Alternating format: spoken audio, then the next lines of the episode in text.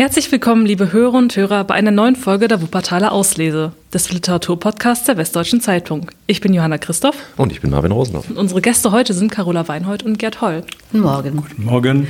Hallo, vielen lieben Dank, dass ihr heute hier seid. Ähm, und ihr habt ein Buch mitgebracht, äh, Schule schwänzen, Jugendliche und ihre Last mit der Gesellschaft. Genau, ähm, ist jetzt erst im September 2023 erschienen. Genau. Und ähm, ja, es ist ein Sachbuch, aber ähm, äh, ja weitaus mehr als ein Sachbuch, denn ähm, ihr erzählt da quasi eure Erinnerungen aus ähm, einer sehr langen Zeit, die ihr ein besonderes Projekt in Wuppertal gemacht habt, nämlich die WIP-Spitzenklasse. Und falls ihr mal eben erzählen möchtet, was das eigentlich genau war. WIP-Spitzenklasse ist entstanden 1997 als der Rat der Stadt äh, dieses Projekt ins Leben gerufen hat. Ähm, es ist aufgefallen, dass sehr, sehr viele Jugendliche die Schule ohne Abschluss äh, verlassen. Dagegen wollte man gegensteuern und hat eben äh, zusammen mit damals mit dem Jugendamt dieses Projekt ins Leben gerufen und Mehr oder weniger zufällig äh, hat man uns gefragt, ob wir uns das vorstellen könnten, also mein Kollege Gertol und ich. Wir haben nicht lange überlegt. Uns war natürlich, weil wir in Hauptschule gearbeitet haben, dieses Problem nicht fremd.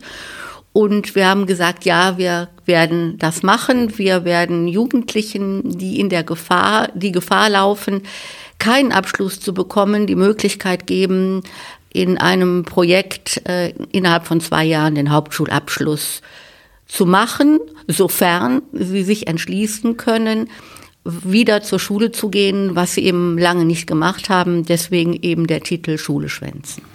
Es gab damals ein Bundesförderprogramm und es gab eben auch schon ein Konzept vom Jugendamt, aber es gab keine Lehrerinnen und keinen Lehrer, die für dieses Projekt zur Verfügung gestanden hätten. Und von daher drohte im Prinzip dieses, diese Beteiligung an diesem Förderprogramm auch zu scheitern. Mhm.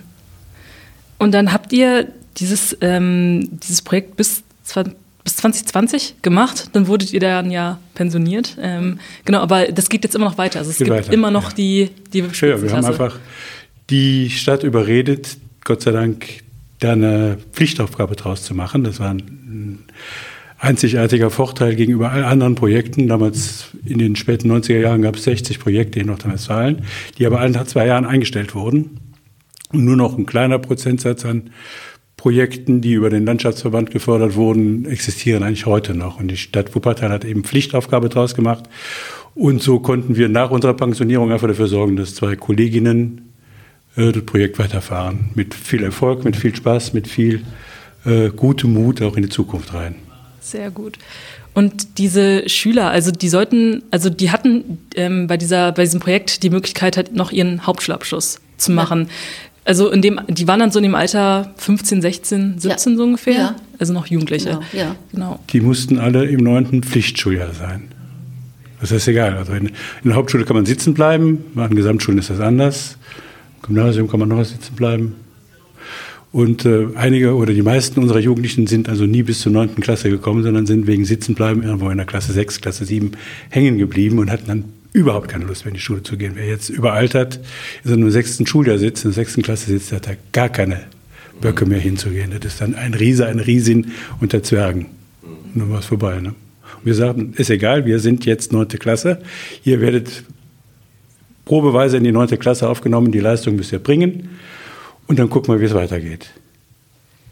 Und viele von den Schülern, ähm, die beispielsweise jetzt hier auch in dem, in dem Buch thematisiert sind oder beziehungsweise deren Geschichten halt ähm, erzählt werden, die sind ja teilweise schon so weit weg von der Schule.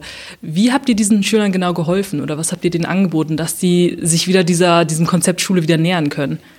Zunächst einmal äh, waren wir nicht in Schule angesiedelt, sondern sind ja ganz bewusst in ein Jugendzentrum gegangen.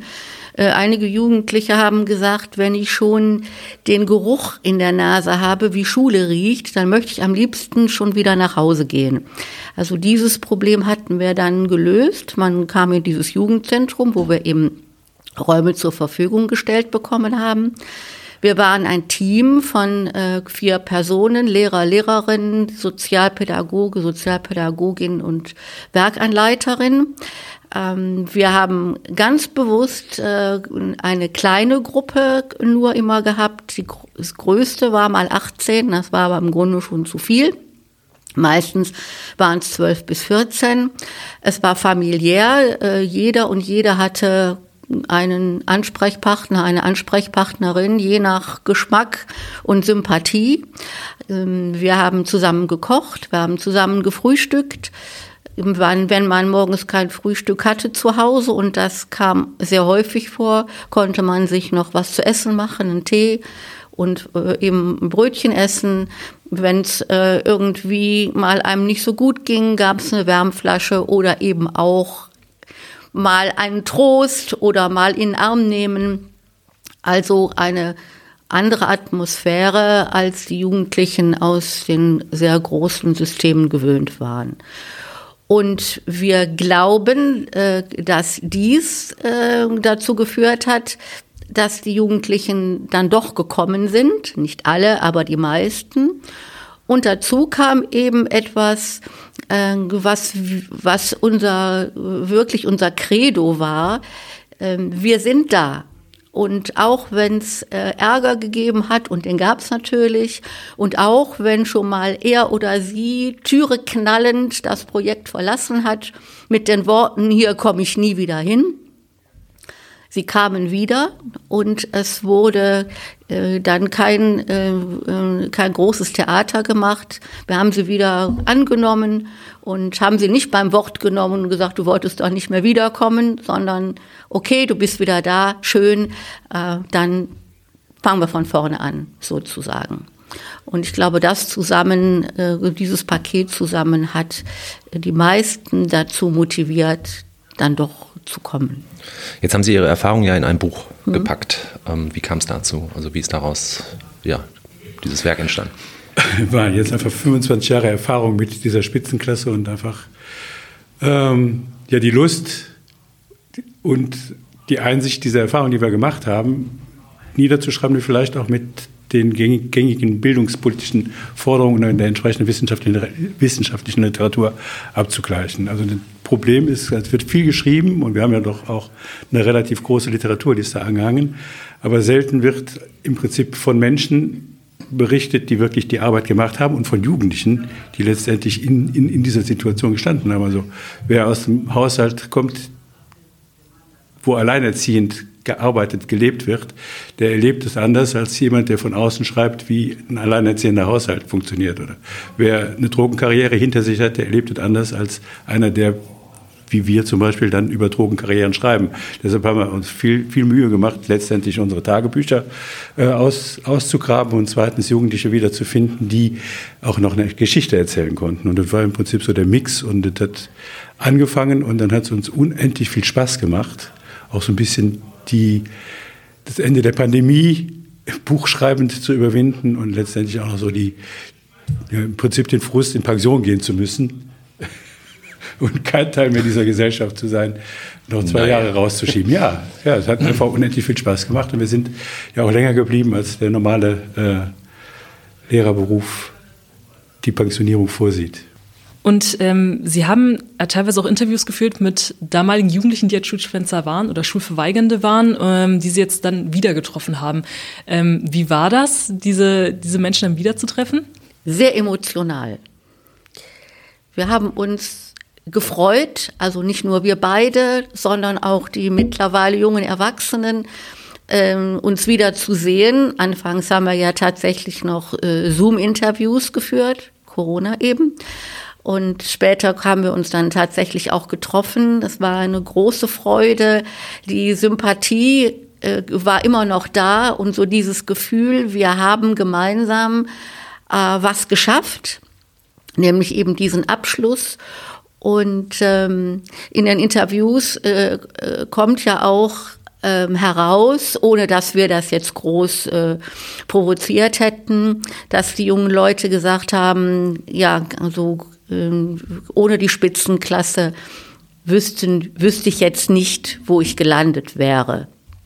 Und ähm, das hat uns natürlich sehr gefreut und im Nachhinein auch wieder bestärkt, aber uns auch nochmal daran erinnert, wie schwer es so mancher Jugendliche, so manche Jugendliche wirklich hatte, ähm, aufgrund der ähm, Schwierigkeiten, mit denen sie zu kämpfen hatten und für die sie nichts konnten. Das ist ja auch ein, mit eine Motivation gewesen, dieses Buch zu schreiben.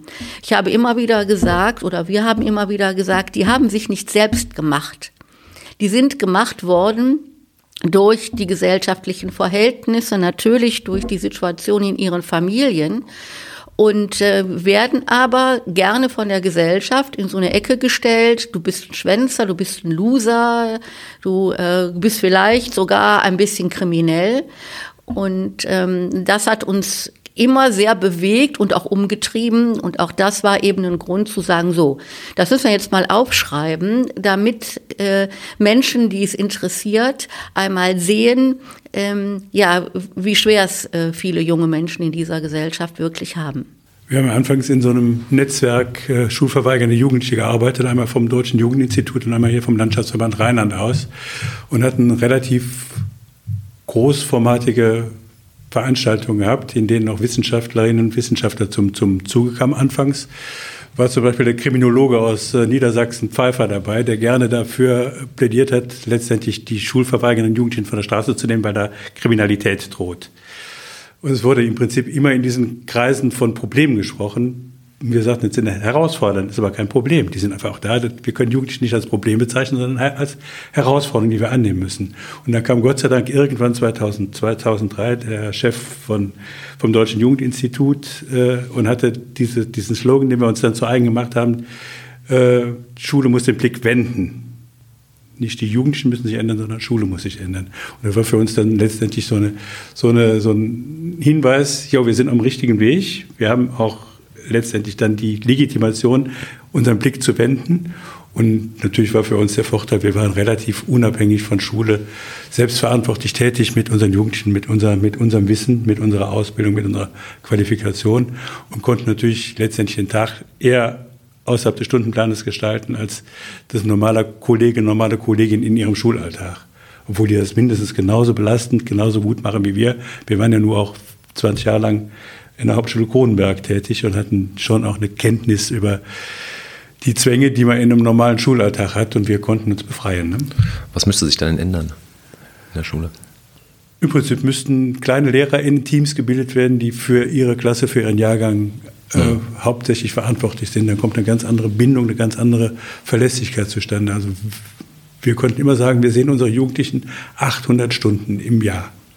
Kein Erwachsener sieht seine Eltern, oder kein, kein, kein, Elternteil sieht oft seine Kinder so lange, wie wir die sehen. Wir konnten morgens am, am Gang die Treppe hoch erkennen, scheiße drauf oder gut drauf, dem geht's nix, braucht eine Wärmflasche, braucht einen Kaffee, braucht Geld für ein Brötchen. Oder muss sich irgendwo hinlegen und wieder schlafen gehen, weil einfach alles wieder quer war. Wir beschreiben ja nur auch wirklich Schicksale da drin von, von jugendlichen Müttern, von drogenabhängigen Jugendlichen, von äh, schlimmsten Missbrauchssituationen, die natürlich auch immer in jeder anderen Schule auch auftauchen, aber dann selten so wahrgenommen werden können, wie wir das eben wahrnehmen konnten. Und so ein Motiv, was sich ähm, durch das Buch mal zieht, ist halt eben das der Päckchen in Anführungsstrichen, was halt jeder Jugendliche immer mit sich trägt, was dem Jugendlichen oder der Jugendlichen ähm, schon von zu Hause mitgegeben wird, durch deren Lebensumstände. Falls Sie das nochmal genauer erklären können für unsere Hörerinnen und Hörer, was mit diesem Päckchen genau gemeint ist. Also. Ja, Grundlage äh, ist tatsächlich äh, der ähm, Soziologe Aladin Al-Mafalani, der ähm, sehr äh, ausführlich und auch sehr eindringlich beschreibt die Situation Jugendlicher in dieser Gesellschaft. Und ähm, dessen Arbeiten und dessen Vorträge haben uns motiviert, äh, seine Idee von den Päckchen, die Gesellschaft den Jugendlichen sozusagen aufbürdet, diese Idee aufzunehmen und äh, danach unsere äh, Kapitel zu benennen.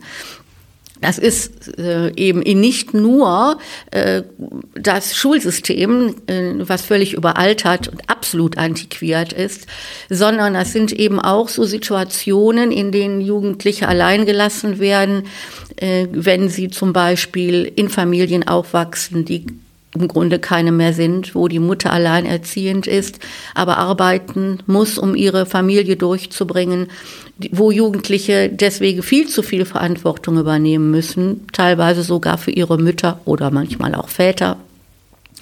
Das ist die Situation, was passiert denn eigentlich, wenn ein, äh, eine Jugendliche äh, mit 13, 14 schwanger wird? Äh, welche Hilfen gibt es da denn von Schule und auch von Jugendhilfe? Wir haben das Problem äh, des, ähm, der ähm, sexuell, sexualisierten Gewalt. Ähm, wir haben ja an vielen ganz schrecklichen Beispielen gesehen, wie auch gerne da weggeschaut wird, wie äh, auch Jugendliche gar nicht den Mut haben, äh, sich da zu outen in dieser Situation. All, also all diese Päckchen, die, ähm, von denen Alma Falani spricht, oder nicht alle, aber viele davon haben wir eben hautnah erlebt und deswegen eben äh, diese in das Buch aufgenommen. Jetzt können unsere Hörer das nicht sehen, aber auf dem Cover ähm, des Buchs stehen zwei junge Männer bis zur Hüfte im Wasser und gucken aufs Meer hinaus. Ähm, wie kommt es dazu? Schnappschuss. Hat das, hat das was Die wollen Thema nicht ins Wasser gehen, sondern die stehen da, weil sie zum ersten Mal in ihrem Leben Meer gesehen haben. Wir haben ja immer über unsere Kapitelchen kleine Zitate von einmal Chick und einmal von, von äh, Asphalt Drive, Morton Rue geholt. Und bei Asphalt Drive kommt ja auch zum Schluss dieses Bild, ich habe noch nie das Meer gesehen und Maybe steht dann da. Und unsere Jungs, wir haben, wir haben Preise gewonnen. Wir hatten irgendwann mal auch einen WZ-Preis gewonnen. Ne? Und mit diesem Geld des Schülerpreises von der WZ haben wir gesagt, machen wir einen Ausflug, Tagesausflug. Wir fahren ans Meer. Haben einen Bus gemietet und sind eben nach Scheveningen gefahren. Und die sahen zum ersten Mal dieses Meer, sind aus dem Bus raus, in Klamotten und standen eine Viertelstunde Arme verschränkt und guckten nur auf diese Wellen, auf dieses Meer und waren glücklich. Waren einfach glücklich. Also die gehen nicht ins Wasser, sondern die stehen einfach da und riechen, erleben, sehen zum ersten Mal in ihrem Leben, obwohl wir ja nur 250 Kilometer vom Meer entfernt sind, äh, so Meer. Wo viele andere Kinder überhaupt kein Problem mit haben. Unsere Jugendlichen hatten eben auch dieses Armutsproblem, dass sie nie wegfahren konnten oder entweder äh, irgendwo vor sich hin dämmerten und hier einfach, wir stehen im Wasser. Und für so einen Schnappschuss, der dann einfach auch für uns klar war, der kommt vorne aufs Cover, die gucken. Viele der Kinder, also viele der Jugendlichen, die in dem Buch halt ähm, ja, thematisiert werden, sind halt Kinder von alleinerziehenden Eltern, oft halt Müttern, ähm, genau, sind, kommen halt aus schwierigen familiären Verhältnissen. Ähm, und oft sind, also manchmal wohnen die auch schon gar nicht mehr zu Hause, sondern halt in Wohngruppen, die haben ähm, genau, Betreuerinnen oder Betreuer, ähm, dann auch, ich glaube, städtische ähm, Fallmanager. äh, Fallmanager, genau. Ähm, was sind da, also und oftmals funktioniert teilweise ja auch die Kommunikation einfach nicht zwischen den verschiedenen ähm, Institutionen einfach, die eigentlich diesem Jugendlichen, dieser Jugendlichen helfen sollen. Äh, Was sind da, wa, was muss sich verändern, damit es einfach besser funktioniert? Ja, genau das, die Kommunikation.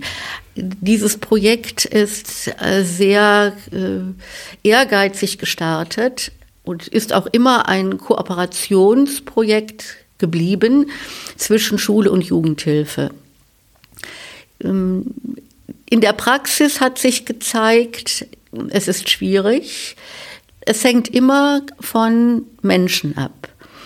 Äh, Manchmal hat es ganz gut funktioniert, wenn wir äh, äh, bei der Jugendhilfe an einen Menschen geraten sind, der oder die sich darauf einlassen wollte, eben mit Schule zu kooperieren.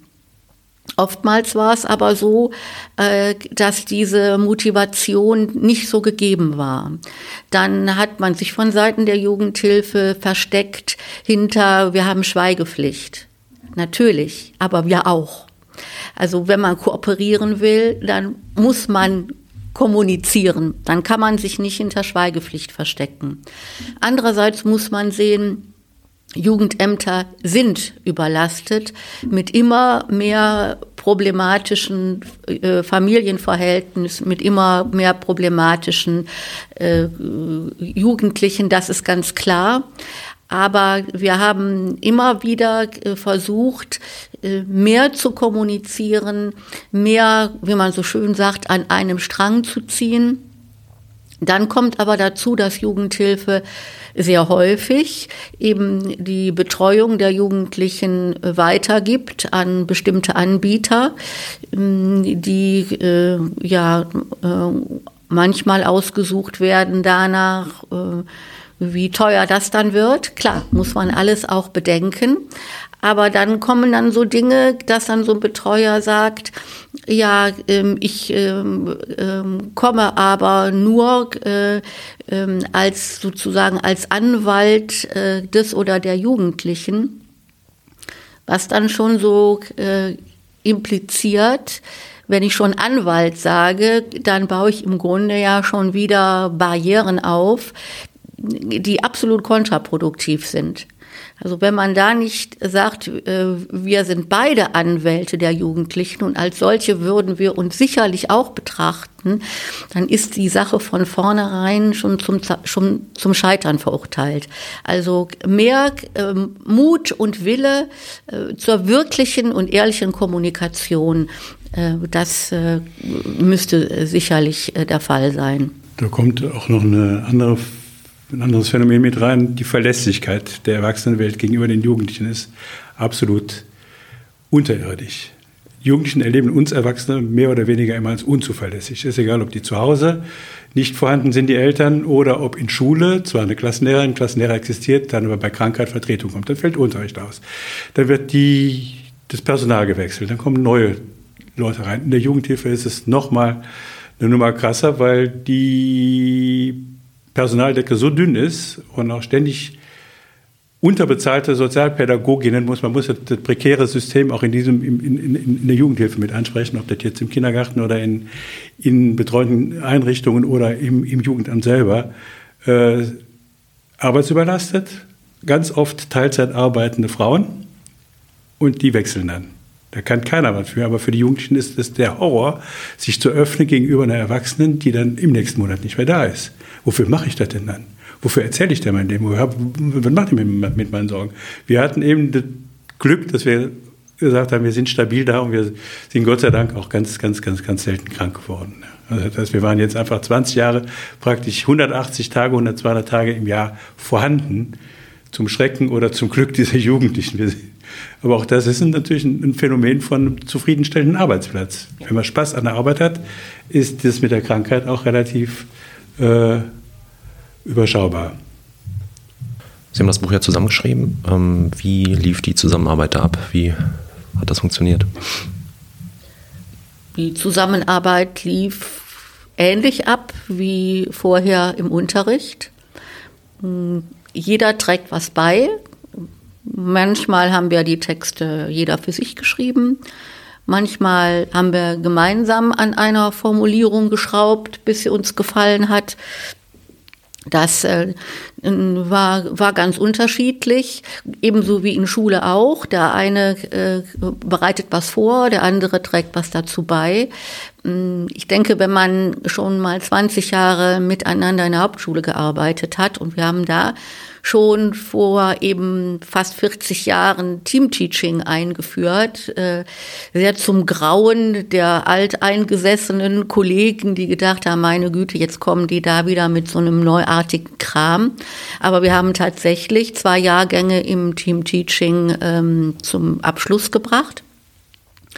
Und ich glaube, da in dieser Zeit haben wir schon gelernt, äh, wie man gut zusammenarbeiten kann, dass äh, jeder äh, das einbringt, was ihm wichtig ist, aber dass man eben auch Kritik erträgt, ne, wenn, wenn das vielleicht nicht so ankommt, wie man das vielleicht gerne hätte. Hm. Teamteaching heißt zwei Lehrer gleichzeitig in der Klasse? Okay. Ja. ja war in den späten 70er Jahren war das im Prinzip eine pädagogische Forderung mhm. und auch sehr hip. Aber aufgrund von Lehrerinnenmangel in den Schulen war es selten durchzusetzen. An Gesamtschulen gibt es Lehrerinnen-Teams, das heißt, sie sind im Prinzip zunächst mal von, von der Genese her als Teamteaching angesetzt, aber auch da herrscht Lehrerinnenmangel und von daher ist äh, Teamteaching auch nur noch ein Etikett. Und wir haben wirklich geschafft, konsequent auch Unterricht zusammenzumachen. Und wir haben halt in der Spitzenklasse unsere Tagebücher einzeln oder gemeinsam formuliert oder einfach hemmungslos weitergegeben. Der andere, die andere konnte einfach weitermachen. Da wo ich ist einfach ein langer Lernprozess, aber auch ein, ein ungeheuer großes Vertrauen, was wir uns gegenseitig auch gönnen konnten, um die Arbeit zu erledigen. Von daher war das Zusammenschreiben mhm. dieses Buches jetzt äh, keine Herausforderung. Also das mit den Tagebüchern hm, war tatsächlich eine Idee von uns. Das gibt es so in Schule nicht. Wir haben von Anfang an mindestens einmal pro Woche zu jedem Jugendlichen äh, Notizen gemacht was so, was so gewesen ist, was besonders auffällig war, was besonders erfreulich war, wenn es große Probleme gab. Und wenn nötig, äh, haben wir auch ta äh, täglich Tagebuch geführt, wenn gerade eine Krise war oder ähnliches. Und ähm, diese Tagebücher haben wir dann äh, zum also zur Vorlage genommen, denn sonst hätte man sich das ja alles gar nicht mhm. merken können.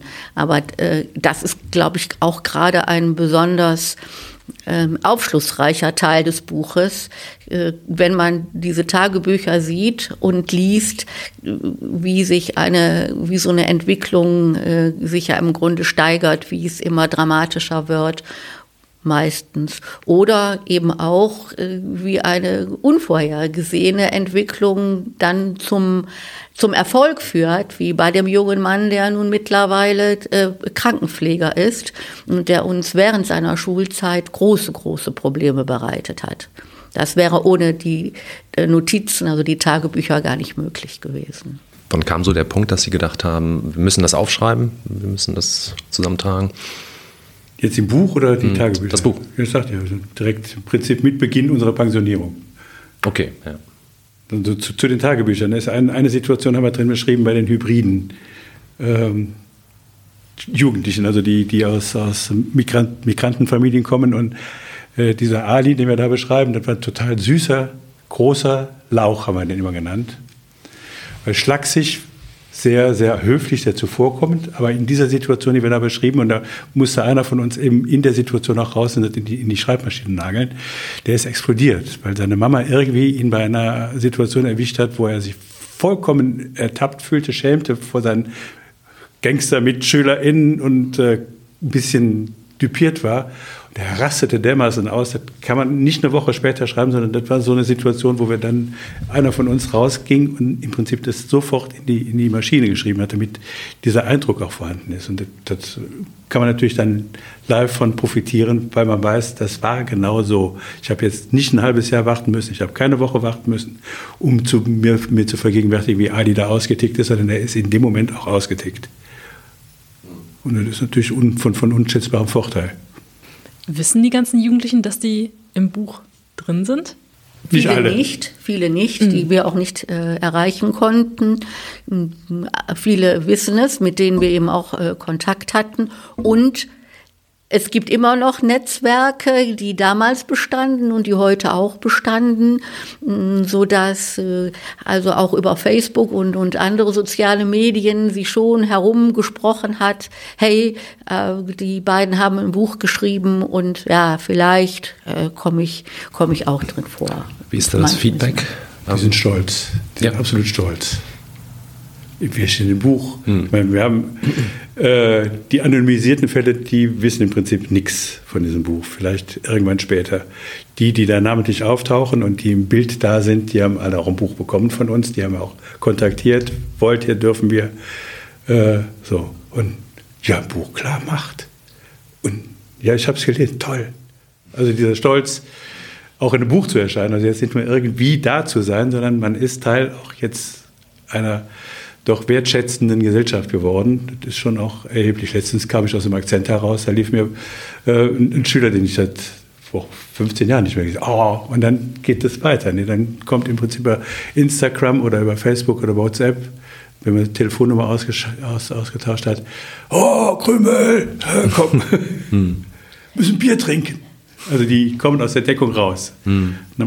War natürlich einfacher, Mädchen zu erreichen als Jungs. Die sind immer noch hm, und wenn man Jungs einmal erreicht hat, ist es doch okay, ne? dann muss man Bier trinken gehen. Ja, aufschlussreich ist ja auch, dass äh, ähm, diejenigen, die uns ein Interview gegeben haben, bis auf eine, ganz deutlich gesagt haben, nein, ich möchte mit meinem Klarnamen da auch auftauchen. Ähm, ich war Schülerin der Spitzenklasse, ich stehe dazu. Ich stehe eben auch zu meiner Biografie. Und ähm, deswegen muss ich äh, meinen Namen auch nicht anonymisieren. Ich meine, das ist auch einfach auch ähm, ja so so schön zu sehen, dass auch man, also dass diese Jugendlichen trotzdem immer noch die Kurve gekriegt haben, also dass die ja. Nicht alle, ne? Also ja, nicht alle, genau. und dann sind 70 genau. Prozent, die im Prinzip das Ziel erreicht haben und gibt eben mhm. auch eine Menge, wir haben sie auch drin beschrieben, die wir auch nicht erreichen konnten, nicht bis zum Schluss betreuen konnten. Vielleicht irgendwann später nochmal eine Kurve bekommen haben, aber ganz tragisch, die äh, minderjährigen Mütter, die sind uns wirklich in der Situation auch komplett durch die Lappen gegangen, weil wir die Doppelbelastung nicht, nicht auf, auffangen konnten. Also den, den, die Gespaltenheit zwischen, ich muss mein Kind betreuen, ich muss aber auch meine Schule machen, ich habe keinen, ich habe kein Vertrauen in die Erwachsenen, also was immer auch da rauskam. Teilweise hatten wir so über Wochen mit, mit ihrem Baby in der Klasse sitzen, das ging aber auch nicht. Ne? Weil, und da, die, die äh, jungen Frauen sind uns zunächst einfach mal auch durch, durchs Raster gefallen, weil wir mit, mit unseren Möglichkeiten, aber auch mit einer sehr schleppenden Mithilfe der Jugendhilfe äh, kein Packend gefunden haben, um diesem Phänomen Herr zu werden.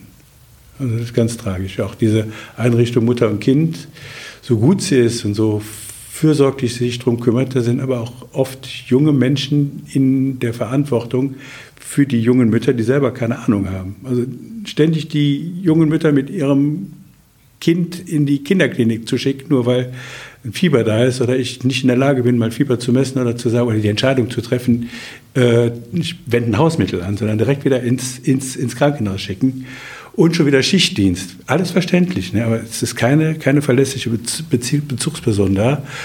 Und dann geht so ein Projekt scheitern. Dann scheitert so, so, so eine Beziehung. Ne? Und tut mir am allermeisten weh, dass wir diesen äh, Mädchen, diesen jungen Frauen mit ihren Kindern zunächst nicht helfen konnten. Gibt es auch ähm, Schicksale, die jetzt vielleicht auch gar nicht im Buch aufgetaucht sind, die Ihnen besonders in Erinnerung geblieben sind? Oder die Ihnen ja, besonders viele. Ah, viele. Die wir jetzt ausgesucht haben, äh, stammen tatsächlich aus, dieser, aus diesem ganzen äh, Zeitabschnitt dieser mehr als 20 Jahre. Aber wir hätten, glaube ich, gut und gerne noch mal so viele äh, aufzeigen können. Hm, wir mussten eben aus, auswählen. Das war schon, das waren schon mit so die krassesten Fälle, aber ich, wir könnten durchaus noch mal so viele aufzeigen. Und Sie waren ja selber, äh, ihr wart ja selber ähm, ja, Hauptschullehrer, äh, bevor ihr das mit der Spitzenklasse äh, begonnen habt. Ähm, habt ähm, und ihr kritisiert ja viel dieses fünfgliedrige Schulsystem, ja. das wir aktuell in Deutschland haben. Ähm, was genau kritisiert ihr daran? Was sollte man ändern? Ist ja im ersten Kapitel Bildungspolitik vielleicht deutlich geworden. Also äh, letztendlich ist dieses gegliederte Schulsystem ein Anachronismus. In einer demokratischen Gesellschaft ein, ein, ein preußisches Schulsystem zu installieren, die auf Hauptschule, Mittelschule, Gymnasium, Oberschule ab, abhebt, ist nach wie vor äh, ein Unding. Und natürlich hat man in dieser Gesellschaft versucht, eine Gesamtschule als äh, eine demokratische Schule zu implementieren, zu installieren. Aber auch eine Gesamtschule scheitert wie in Wuppertal deutlich zu merken, jedes Mal an den Anmeldezahlen. Wenn wir 400 bis 700 Jugendliche abweisen müssen von Gesamtschulen und die siebte Gesamtschule immer noch nicht gedacht, ja, gedacht ist es schon, aber wann die jemals gebaut werden soll und wie die Situation aufgelöst werden soll, vollkommen, vollkommen daneben. Von daher bleiben Hauptschulen weiter bestehen. wir haben immer gesagt, solange es Hauptschulen gibt, bleiben wir auch diesem, diesem Klientel treu. Ganz viele von unseren Kolleginnen haben gesagt, das halte ich nicht aus. Ich gehe, ans, ich gehe an die Gesamtschule. Ne? Oder ich mache komplett was anderes. Und wir waren in dieser Kronenberger Hauptschule, die es auch nicht mehr gibt, äh, so ein relativ junges Team, die immer gesagt haben, jo, wir bleiben bei unseren Jugendlichen, solange wir die hier haben. So von daher kam auch die Motivation, sich nochmal mit diesen, ihr macht mit Schulschwänzern, also das ist im Prinzip ja auch ein Stigma. Und wir haben immer auch Wert gelegt, die WIP-Spitzenklasse ist ein Hauptschulprojekt. Wir planen nach wie vor Hauptschule, wir sind keine Förderschule, keine Sonderschule, kein irgendwie geartetes sozialpädagogisches Projekt, wo man niederschwellig arbeitet, sondern wir sind Schule und wir sind Hauptschule und wir sehen zu, dass ihr euren Hauptschulabschluss mit Fug und Recht nach draußen tragen könnt. Und dann kam Gott sei Dank irgendwann, wenn alles drunter gestöhnt hat, die zentralen Abschlussprüfungen und wir konnten mit erhobenem Haupt heraus rausgehen, weil unsere Jugendlichen haben sich genau wie alle anderen in dieser äh, Stadt und in diesem Land dieser zentralen Prüfung gestellt und haben Erfolg gehabt. Es war jetzt kein geschummelter Hauptschulabschluss, sondern die konnten zeigen, hier, zentrale Abschlussprüfung, ich habe meine 4 in Mathe, ich habe meine 3 in Mathe, ich habe meine 2 in Deutsch.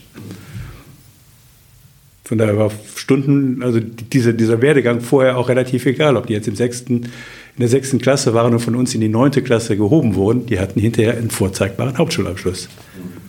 Und wir haben unendlich viel gelernt. Ne? Also wir haben auch immer gesagt, das ist Schule. Und ganz viele Projekte gemacht. Wie gesagt, diese, diese Schülertal-BZ-Aktion mit, mit, mit der Renovierungsarbeiten für, für, für Kindermuseum. Kindermuseum, ja, ne? genau. Und ähm, ihr habt ja 1997 mit diesem Projekt angefangen, Spitzenklasse. Ähm, wie hat sich seit, seit jeher, also seitdem die Arbeit verändert mit den Schulschwänzen? Oder ist sie eigentlich relativ, also ähm, hat es sich verändert? Frage ich mal so. Schwer zu sagen. In gewisser Weise denke ich nein, weil die Probleme im Grunde von vornherein bestanden haben. Auf der anderen Seite denke ich auch ja, weil viele Probleme, also das, weil sich manches Problem dann auch verstärkt dargestellt hat oder verstärkt deutlich geworden ist. Eine Sache hat sich verändert. Wir sind angetreten als Projekt für Jugendliche, die nicht mehr in die Schule gehen. Zwischendurch haben wir immer wieder festgestellt, hm, da hat man uns von Seiten der Hauptschulen einen jungen Menschen vorgestellt, der eigentlich gar kein Schulschwänzer ist, sondern der im Grunde nicht in den Schulbetrieb passt. Der passte aber auch nicht unbedingt dann in ein Projekt für Schulschwänzer. Das heißt, wir mussten feststellen, wir hatten so das eine oder andere Kuckucksei mit zu beschulen. Und wir haben festgestellt, dass wir manchen Jugendlichen, und da spreche ich tatsächlich in erster Linie von männlichen Jugendlichen, nicht im Projekt halten konnten, weil überhaupt nicht mit in Schule sozialisiert oder aber traumatisiert aufgrund von irgendwelchen Erfahrungen, die, wo die Gefahr bestand, dass sie das Projekt sprengen weil sie darauf aus waren, etwas zu zerstören und nicht in, in nichts für sich selbst zu tun, sondern tatsächlich destruktiv vorzugehen. Deswegen mussten wir dann auch eine Probezeit einführen von drei Monaten, wo äh, in dieser Zeit konnten beide Seiten entscheiden, bleiben wir zusammen oder müssen wir uns trennen. Es waren wenige Fälle, aber es gab Fälle, wo wir gesagt haben, nein, es hat keinen Zweck. Äh, du kannst hier nicht bleiben, äh, du hast andere äh, Vorstellungen ähm, als wir und auch die jungen, anderen jungen Menschen, die hier im Projekt sind. Nur ein Beispiel ist, wir sind angetreten mit, diesem, mit der einen Maxime, wir nehmen keine Drogen konsumierenden Jugendlichen auf. Und das war vor 20, 25 Jahren vielleicht noch eine ehrliche und gut gemeinte Annahme von uns. Wir hatten auch den ehrlichen Willen, und den Zutrauen zu uns, dass wir das hätten stemmen können. Und wir mussten aber dann feststellen, im Laufe der Jahre, äh, dass letztendlich die ganze Gruppe mehr oder weniger drogenabhängig, drogenkonsumierend war. Und letztendlich wie an jeder anderen Schule auch in der Spitzenklasse äh, nicht nur konsumiert, sondern auch gedealt wurde. Und von daher, äh, als dann jetzt die Legalisierung von Drogen aufkam äh, und wir uns das dann vergegenwärtigt haben, was das mit Jugendlichen macht, die in Schule sitzen. Mit Kiffern kann kein Mensch Unterricht machen. Und wenn dann noch härtere Sachen dazukommen, ist letztendlich Schule oder überhaupt ein Zusammenleben auf, auf treu Glauben und auf einer ehrlichen Basis unmöglich. Und das hat sich verändert. Ne, das heißt nicht, dass alle Jugendlichen jetzt drogenabhängig sind oder Drogen konsumieren sind, aber wir haben dann verstärkt eben die dann für Schule nicht mehr verträglichen Jugendlichen auch geschickt bekommen. Ne, von daher hat sich da unsere Arbeit auch komplett verändert. Und leider man oft nicht zum, nicht zum Guten. Ne? Haben alle drunter gelitten. Unter hart drogenabhängigen Jugendlichen, die mit nichts mehr zu erreichen waren, litt die gesamte Gruppe.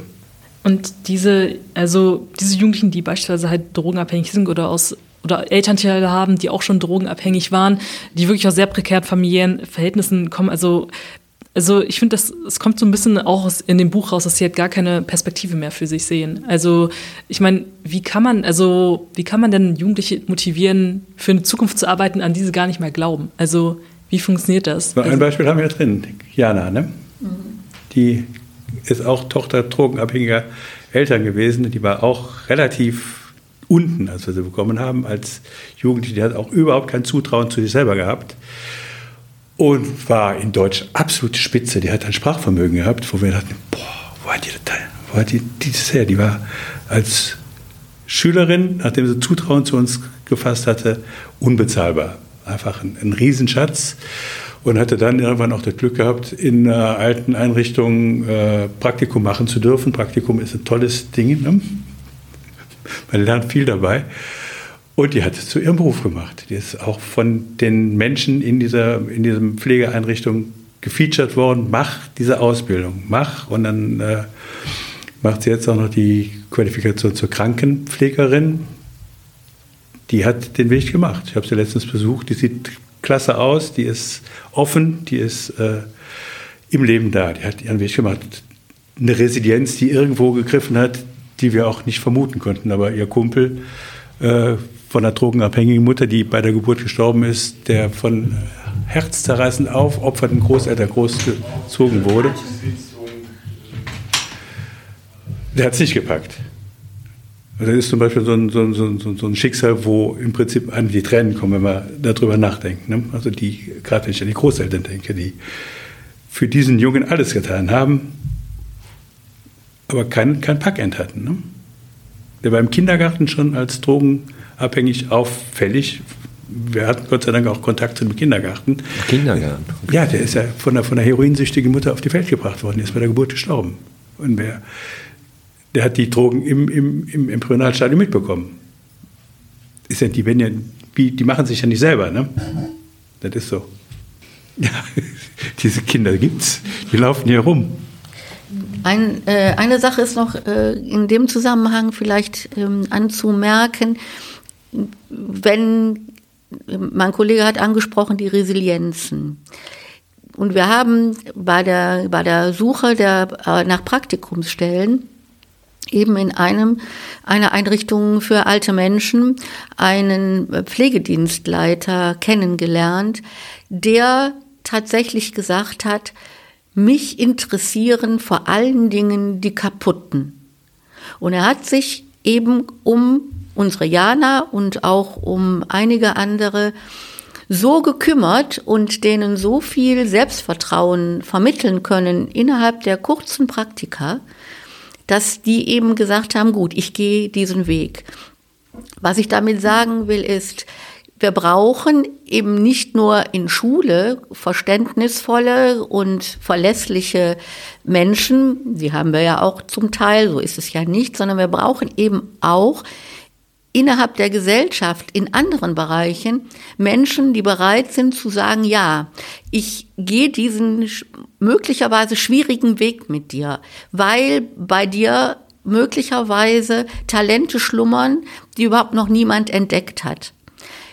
Dann kann sowas funktionieren.